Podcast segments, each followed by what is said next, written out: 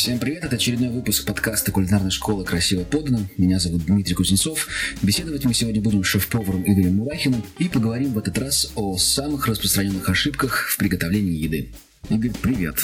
Да, привет, Дим. Игорь, практически каждый день ты проводишь мастер-классы, и наверняка на каждом из них гости с удивлением открывают для себя, казалось бы, очевидные кулинарные истины.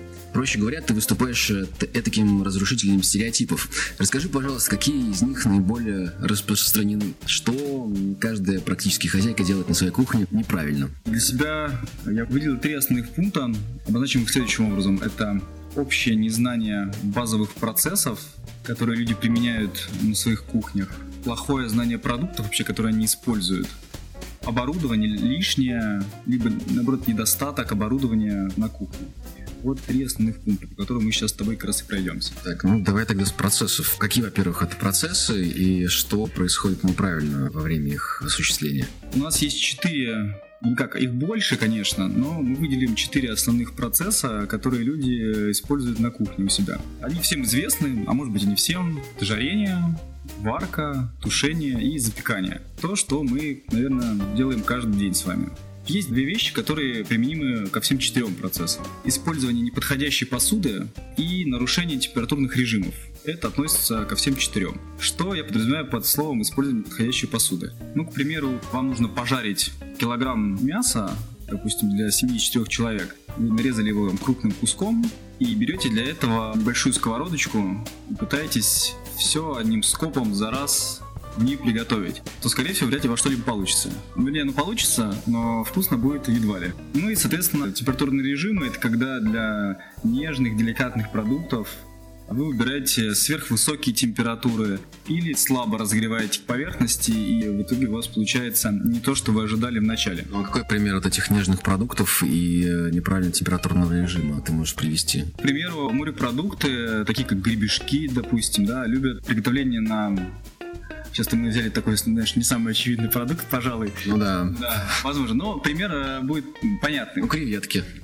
Ты знаешь, креветки можно вообще по-разному готовить. Можно достаточно их просто сварить. Креветки допускают достаточно высокий огонь. Главное их не сжечь. Да, поэтому для них таки огонь может быть и высоким. Что касается, там, допустим, рыбного филе. Рыбное филе также можно готовить при разных температурах. Хорошо, давай вернемся к гребешкам. Да, давай гребешки. Гребешки вот мне показалось почему-то очевидным примером. Они любят мягкий огонь, а зачастую люди, попробуют где-то в ресторане, да, они покупают их в магазине, включают высокий огонь, в итоге получают плотные, подгоревшие, с непонятным вкусом какие-то резинки. Стоит уменьшить огонь, добавить чуть больше спец, сливочного масла, и гребешок раскроет свой нежный мягкий вкус. Окей, понятно. Так, значит, с температурным режимом мы разобрались. Давай теперь пройдемся по, по четырем по отдельности, пожалуй. Да, давай. Ну, давай продолжим жарением. Этот процесс подразумевает обжаривание какого-либо продукта на разогретой поверхности, где сахара э, карамелизируются, и вы получаете ароматную румяную корочку и богатый вкус. Ну, давай тогда, чтобы было наглядно, на примере курицы разберемся. Как, э, как неправильно люди в основном жарят курицу? Из самых очевидных, это уже то, о чем я говорил в самом начале, да, большое количество продуктов готовится за раз, да, в небольшой емкости. Вы можете приготовить много продуктов сразу, но емкость должна быть подходящая. Это может быть крайне широкая сковородка или глубокая кастрюля, опять же, широк, широкой, большой площадью. А если... Зачем, зачем эта большая площадь нужна? При жарении здорово, когда у вас остается там порядка 20-25% свободного пространства на жарящейся поверхности, чтобы жидкость, которая у вас выходит из продукта в момент его попадания на раскаленную поверхность, чувствовала себя свободно и могла легко испаряться. Если продукту тесно, то, соответственно, он начинает просто банально тушиться в собственном соку, и у вас уже не жарение, а тушение происходит. Хорошо, значит, э, свободная посуда, свободное место и... Температура, да, температурный режим, это очень важно. Значит, э, зачастую люди включают свои плиты на максимум, разогревают хорошенечко свои сковороды и начинают что-то в них выкладывать. Них начинает подгорать, приходится часто мешать. В общем, они слабо контролируют процесс. Стоит немного уменьшить температуру, дать время поверхности разогреться, температура будет достаточно для того, чтобы пожарить продукт, но вам не придется слишком часто его трогать, да, воздействовать на него каким образом. Если, допустим, это рыба была бы, то просто вам не придется нарушать ее целостность, она будет выглядеть аккуратней, и, соответственно, готовить вам будет просто банально комфортнее. Плюс плита ваша будет э, чище, брызги массы не будут так сильно разлетаться во все стороны. То есть не нужно зажигать на максимум, достаточно какого-то среднего огня, чтобы пожарить. Да, хорошо. Ну, если уж совсем углубляться в какие-то точные цифры, то можно обозначить температуру порядка там 150-60 градусов, да, вот в пятне контакта. Если поддерживать именно такую температуру, то это будет достаточно, да, для того, чтобы что-либо пожарить. Курица — это вот какой-то да, камень преткновения, люди все ее готовят, в основном готовят грудку. Во-первых, борются с тем, что как бы сделать ее не сухой, да, это важно. А во-вторых, чтобы она была поджаристой. Как бы держать этот баланс. Если мы говорим о филе курином, которое многие да, любят, то я обычно делаю его более тонким, чтобы оно быстрее приготовилось. То есть просто разрезаешь ее надвое? Да, она получается более быстрее готовится. Ей не приходится слишком долго находиться на поверхности, да, и подсыхать. Как я вам уже сказали, умеренная температура, периодическое переворачивание. Здорово воспользоваться, конечно, щупом, чтобы точно определить готовность курицы, да, пускай температура у нее будет больше 75 градусов внутри. И все, и можно сразу ее снимать, не нужно ее совсем высушивать да, до предела. Либо довести, э, если кусок курицы крупный, всегда можно воспользоваться духовым шкафом и довести после жарения продукт в духовке до готовности. Так тоже можно поступать. Так, ну давай тогда теперь с варкой разберемся, что там чаще всего у обычных домохозяек происходит, ну правильно, по-твоему? С варкой тут, с одной стороны, вроде как проще, залил водой и варишь.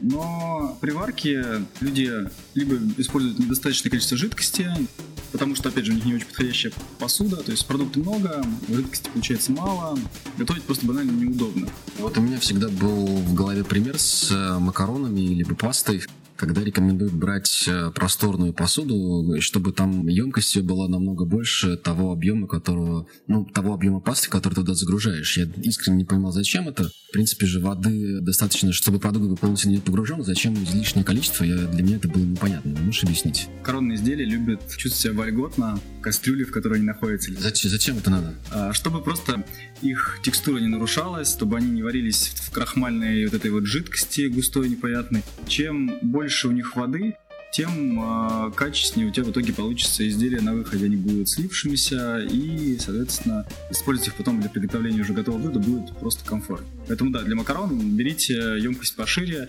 пускай жидкости у вас будет раза в два больше, чем той пасты, которую вы используете. Так, и дальше что там еще сварка у?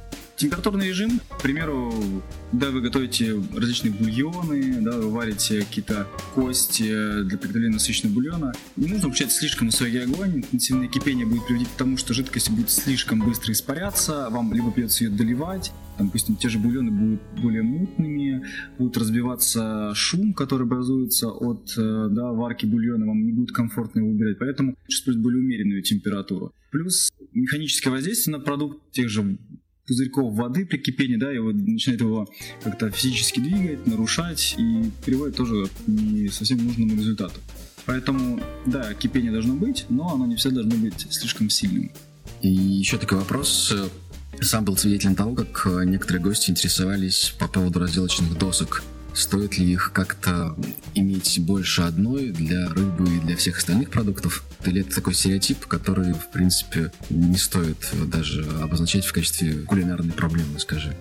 А, это вообще правило хорошего тона использовать доски под те продукты, которые у них разделать. Сырые продукты используйте одну доску, под овощи различные, да, и вы используете другую доску. Это действительно желательно, имеет место быть, потому что может развиваться да, какая-то реальная среда, и здорово, конечно, эти вещи разделять. Еще такой вопрос, связанный с мясом. Люди делятся на, на два типа. Это те, кто моет мясо перед приготовлением, и кто его не моет. А, вот твое мнение по этому поводу. Моют мясо люди для того, чтобы смыть в него грязь. С точки зрения вкуса, мытье мяса процесс лишний, да, то есть наличие в нем а, излишней жидкости, оно не приводит к улучшению его вкуса мы при помощи мытья мяса можем удалить с него только механический мусор. Естественно, если покупаете мясо на рынке, то желательно его помыть, потому что неизвестно, где оно лежало, кто его какими руками перегружал и так далее. Если вы покупаете мясо в заводской упаковке в магазине, то это мясо не требует воздействия воды. Вы можете протереть его бумажным полотенцем, только так, естественно, чтобы следов этого бумажного полотенца не осталось. И, в принципе, ему этого будет достаточно. Какое-то заболевание, которое в нем может быть гипотетически, да, о чем многие, кстати, думают, вы вряд ли смоете водой. Поэтому вода это смывает только механическую грязь. Это, да, действительно нужно делать, если грязь присутствует. Что ж, вернемся тогда к другим процессам. Отвлеклись, давай поговорим про запекание. Запекание у нас происходит чаще всего в духовом шкафу, да, в любых условиях. Это, на мой взгляд, должен быть любимый процесс любой домохозяйки, потому что он идет сам собой, освобождает руки, требует минимум какой-то посуды да, э, в быту. Какие главные ошибки, которые э, в основном допускают э, домохозяйки на кухнях при осуществлении процесса запекания? Ну, пожалуй, это либо перегрев, либо недогрев духового шкафа, да, мы опять вернемся к температурам. А слишком долгое нахождение продукта в духовке там, где это не нужно, или наоборот слишком малое нахождение продукта в духовом шкафу, если опять же это не нужно. То есть, к примеру, некоторые крупные кусковые блюда, допустим, свинина, если хотим, чтобы она была мягкая, разваливалась на волокна, желательно бы ей находиться подольше э, да, в духовом шкафу. Время может достигать порядка там 4, 5, от 6 часов при не очень высоком огне. Чаще всего люди э, знают только одну температуру. Там, 180 градусов. Вот, ты видишь, ты даже ее знаешь. 180 градусов, и все. И другой температуры для них не существует. У духовки есть температуры пониже и их здорово использовать. Вообще для мяса, к примеру, чем слабее будет температура, тем лучше. В итоге э, текстура вашего готового изделия будет мягче. Ну и времени для приготовления да. потребуется. Да, естественно, чем меньше температура, тем у нас автоматически увеличивается время. Но опять же, если у вас выходной день, вы спокойно готовите, вы поставили блюдо, оно у вас томится. А вот эти все приспособления, там фольга, укрывание какими-то дополнительными, там пакетики, все эти вещи. Ну, рукав для запекания, в принципе, вещь полезная, особенно если вам не хочется отмывать э, да, долго и мучительно свой духовой шкаф. Не все духовые шкафы имеют функцию самоочистки. Поэтому да, конечно, такие вещи можно использовать, почему нет, это удобно, я сам пользуюсь такими штуками, фольга тоже здорово работает. Что касается фольги, у многих есть заблуждение, что ее сторона имеет различия, она ее не имеет. Используйте любую сторону фольги. Либо, допустим, я хотел добавить, что кроме фольги может быть пергамент, да, то есть можно просто пергаментом а, термоустойчивым накрыть, э, допустим, лоток для запекания, чтобы просто было меньше брызг. Или, к примеру, если вы видите, что продукт еще не готов по мягкости, допустим, там какой-нибудь картофель вы запекаете, корочка на нем уже такая сильная, что скоро-скоро начнет гореть. Вот можно просто накрыть листом плотного пергамента, и это снизит его, скажем так, колерование. Да? Такие приемы можно смело использовать. Здорово, когда в духовке присутствует такая вещь, как термощуп. А он здорово помогает при определении готовности некоторых продуктов. То есть им пользоваться нужно ввести его в середину продукта и посмотреть на температуру, да? Да, именно так это и делается, это удобно. Так, дальше что у нас э, с ошибками и процессами? У нас осталось тушение. В принципе, ошибки будут примерно те же самые, да, как мы говорили до этого. Это посуда, время, температура. Здесь, в принципе, все одно и то же как бы, если не все до конца понимают, что такое процесс тушения, процесс тушения это когда вы предварительно обжариваете продукт, а в последующем да, готовите его с добавлением жидкости. Тушение подразумевает э, укрывание крышкой э, посуды или он может происходить без э, поверхностного какого-то такого укрывания. Да, конечно. На самом деле, раз мы говорим о том, что продукт находится в жидкости, да, и готовится в жидкости, соответственно, крышка способствует тому, что жидкость в меньшем количестве испаряется, плюс она создает дополнительное давление под крышкой, а это приводит к последующему лучшему размягчению продукта. А, но тушить можно в любой посуде, не обязательно в кастрюле, не обязательно в сковороде, все, что... А, я скажу так, что вы, скорее всего, будете тушить в э, сковороде, да. Лучше, правда, для этого использовать сковороду с высоким бортом, ну, потому что мы же сказали о том, что мы обжариваем сначала, а потом тушим. А, вообще, использование одной посуды для одного, одного процесса это очень здорово, потому что вы все пожарили, вы там сконцентрировали кучу-кучу-кучу разных здоровских вкусов, потом эти вкусы никуда не делись, они там же и остались, и вы вместе с этими вкусами все и тушите.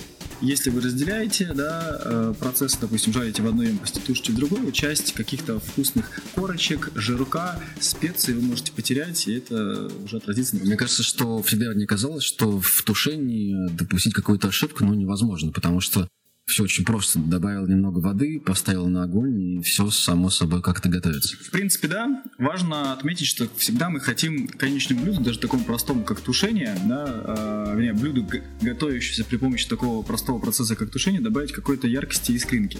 И, к примеру, если вы предполагаете, что в конце вашего блюда будет добавляться, вернее, используется какое-то, какая-то зелень свежая, да, или вкусные ароматные масла, не стоит их добавлять в самом начале, оставьте их на потом.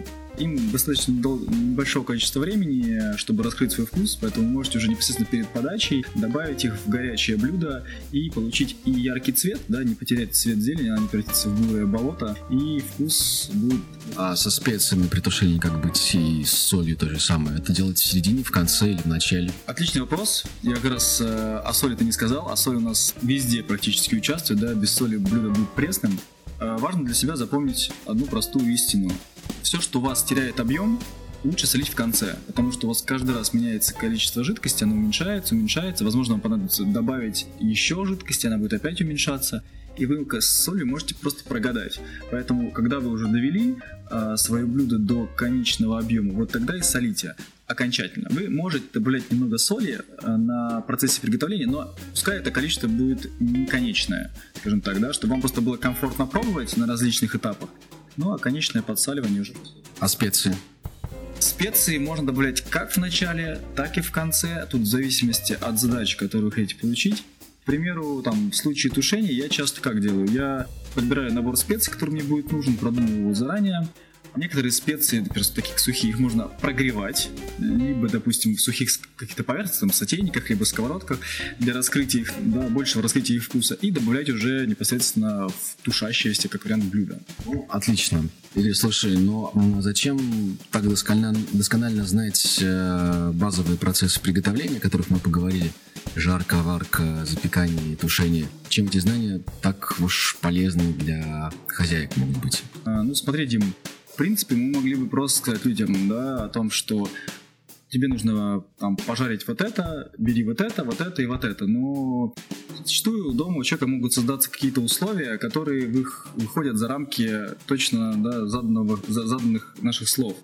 И не понимая, что человек должен получить в конце, что он делает, как проходит процесс, сразу человек растеряется, он не будет знать, что делать. То же самое происходит при приготовлении или повторении каких-то рецептов, взятых из различных источников.